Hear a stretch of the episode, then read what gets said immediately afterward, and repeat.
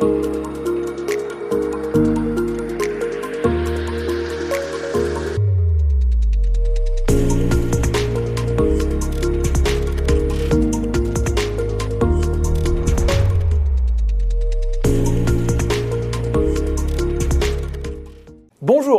Bienvenue sur le plateau de Sabouche sur les marchés et j'ai le plaisir de recevoir aujourd'hui Pierre Vincenzo Piazza, cofondateur et directeur général d'Aelis Pharma, société qui s'introduit actuellement sur Euronext Paris. Bonjour Pierre Vincenzo. Bonjour, merci de m'avoir invité.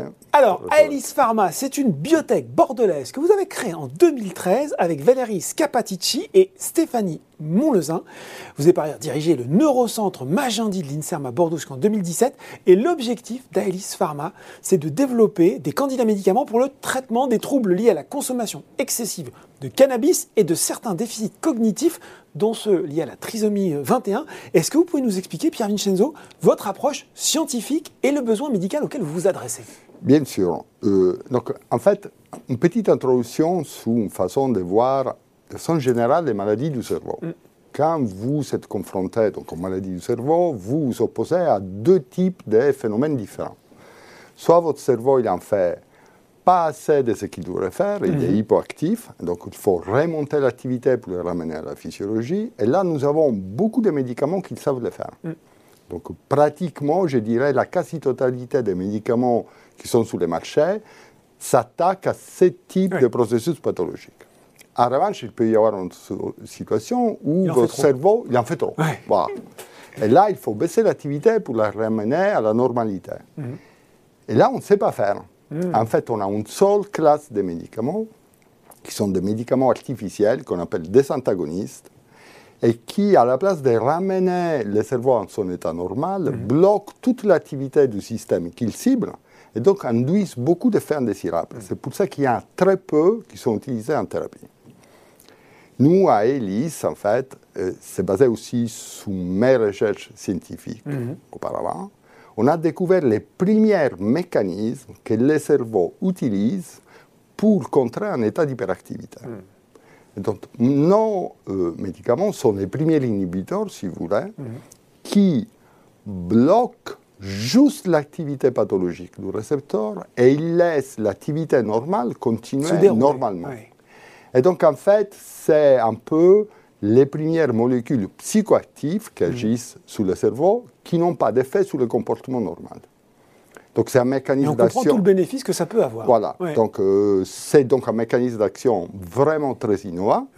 Mais en plus, la cible, c'est ces fameux récepteurs CB1 du système endocannabinoïde. Mhm. C'est un récepteur très important au cours de l'évolution et donc il est impliqué dans un nombre énorme, je dirais, de fonctions physiologiques. Et quand il est hyperactif, il est impliqué aussi dans un nombre important de pathologies. Mhm. Donc en fait, une fois que nous avons appris à l'apprivoiser, mhm. donc les manipuler sans provoquer des effets indésirables, il nous ouvre avec une seule classe de médicaments, un nombre important d'applications thérapeutiques. Alors, pourquoi le cannabis? Parce que les récepteurs CB1 est la cible principale du principe actif du cannabis, qui s'appelle le THC. Donc, les effets positifs et négatifs du cannabis passent par les récepteurs CB1. Et une découverte un peu plus récente, bon, en science, quand on dit une découverte plus récente, c'est 10-15 ans. c'est bien, on la temporalité. Une découverte un peu plus récente, c'est que ces récepteurs jouent un rôle fondamental dans la régulation de la cognition. Hmm. Donc, quand cette fois il est hyperactivé par les molécules du cerveau, il peut réduire les capacités cognitives. Donc c'est pour ça que nous allons dans ces deux pathologies qui peuvent paraître séparées, mais qui en fait sont reliées par la cible. Oui. Si, on s'intéresse maintenant au potentiel commercial de ce marché à travers le monde, et puis une question, moi forcément que j'ai envie de savoir, est-ce qu'il y a d'autres sociétés pharmaceutiques qui planchent sur ces traitements similaires aux vôtres avec la même technologie, ou peut-être une autre d'ailleurs? Donc, alors, c'est la première question, potentiel commercial. je peux vous donner euh, quelques chiffres qui donnent une idée euh, du besoin médical mm. de, la taille du marché. Mm. Donc aujourd'hui, si on prend les principaux pays des économies occidentaux, nous avons 7,2 millions de toxicomanes au cannabis. Mm. Pas d'utilisateurs, mais des gens qui, ont reçu un diagnostic d'addiction au cannabis. Fait beaucoup. Euh, c'est beaucoup. C'est une taille de marché très importante. Et dans les cas de déficit cognitif, si vous considérez les Down, c'est une de notre. La, trisomie 21, en français, oui, oui. Syndrome de Down. Syndrome de Down, la trisomie 21, c'est une de nos cibles principales. Mais notre médicament a, fait, euh, a montré dans des études précliniques une efficacité mm. aussi dans d'autres déficits associés à des conditions génétiques du développement, mais aussi dans des modèles de vieillissement pathologique par exemple, ce qu'on appelait avant les mild cognitive impairment, qui ont été maintenant renommés Alzheimer de stade 3.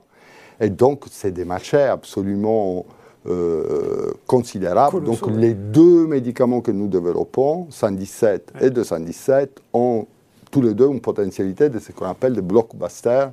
Mais sans alors, est-ce qu'il y a de la concurrence justement sur ces marchés euh, très, euh, très importants Pas beaucoup, pour des raisons très différentes pour les cannabis, parce que nous avons été vraiment des pionniers. On a commencé à travailler sur ce sujet quand les gens pensaient qu'il n'y avait pas d'addiction au cannabis et que le cannabis, ne faisait pas euh, de mal en fait. Mm.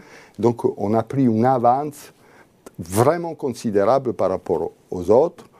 Euh, je pense qu'il y aura d'autres sociétés qui vont y aller, mais nous sommes déjà en phase de baie, donc ça va être difficile de nous rattraper. Mhm. Et aussi, euh, avec les, par exemple les antagonistes CB1 de la génération précédente, on ne peut pas les utiliser pour traiter l'addiction, parce que tout simplement, dès que vous les donnez, ça provoque un sévrage. Et donc, vous ne pouvez pas traiter quelqu'un si vous lui provoquez un sévrage. Euh, donc, quand je vous écoute, assez peu de concurrence sur votre positionnement, Pierre euh, là, là, je dirais, pour euh, l'addiction au cannabis, on est vraiment euh, à la pointe et, on n'a pas vraiment de... Il y a deux sociétés qui utilisent des antagonistes du CB1, mm. mais pour un traitement aigu de certains effets toxiques à la mission unique, donc c'est pas... Alors, pour les downs, en revanche, il y a eu beaucoup d'intérêt. Mm-hmm pour développer des médicaments. Aujourd'hui, quelle est la situation? Vous avez plusieurs sociétés qui en fait sont en train de repositionner des médicaments qui avaient été développés à l'origine pour l'Alzheimer mhm. dans la trisomie 21 après 45 ans, parce qu'après 45 ans, les trisomiques souvent développent un Alzheimer. Mais ce n'est pas notre segment, parce que nous, on essaie de soigner les déficits principes de la trisomie 21 que c'est un déficit d'une fonction cognitive particulière qui s'appelle mémoire de travail. Et donc, nous, c'est un traitement qui vient avant. Bon. Il faut qu'on s'intéresse maintenant à cette augmentation de capital. On l'a vu, l'actif le plus avancé, AEF 0117, lié euh, justement aux troubles liés à la consommation excessive de cannabis. On sait, hein, euh, sur Boursorama, on a le journal des biotech, les investisseurs regardent, on sait que la vie d'une biotech, elle est rythmée par les essais cliniques, phase 1, phase 2, phase 3, parfois phase 2A, phase 2B. Justement, aujourd'hui, pourquoi cette introduction en bourse? Est-ce que c'est pour financer ces essais cliniques que vous lancez euh, Avec quelle priorisation? Alors, donc, euh, si vous voulez, à cause de. Euh, une des caractéristiques d'Elise, mhm. c'est que nous nous introduisons en bourse, pas pour financer notre cash bar, pour être très. parce que nous avons une très bonne position financière aujourd'hui. D'accord qui nous permet, on a une visibilité jusqu'à fin 2024. Avant même cette opération, avant même cette, cette introduction Oui, oui. Avant l'introduction. Donc on a une visibilité jusqu'à fin 2024 et nous pouvons réaliser les parties principales de notre programme de développement. D'accord. Donc pourquoi nous le faisons? Oui. J'aime dire, nous le faisons pour aller plus vite, plus fort, plus haut parce que nous croyons vraiment dans la potentialité de ces classes de médicaments.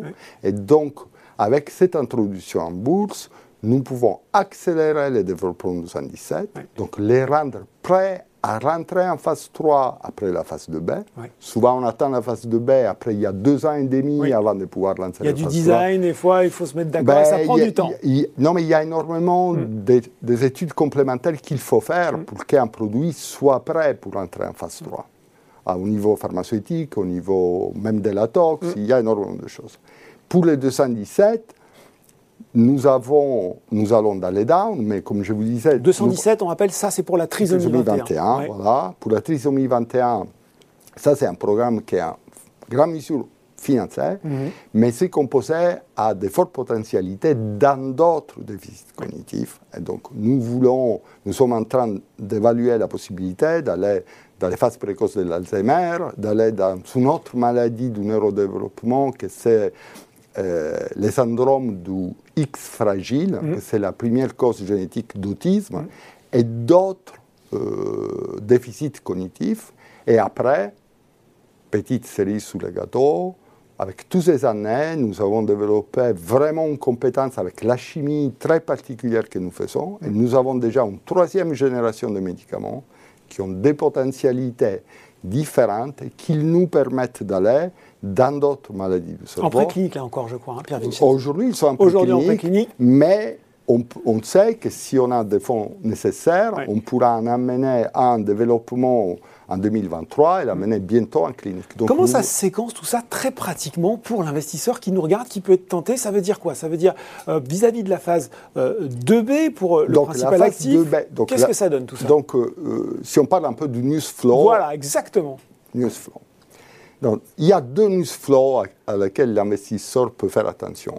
Un, un news flow, c'est un news flow qui va confirmer que notre société est capable de délivrer. Mm nous, avons un track record de, euh, bons délivreurs parce qu'en huit, voilà. ans, on a quand même amené d'un stade très précoce deux molécules au stade clinique. C'est presque un record.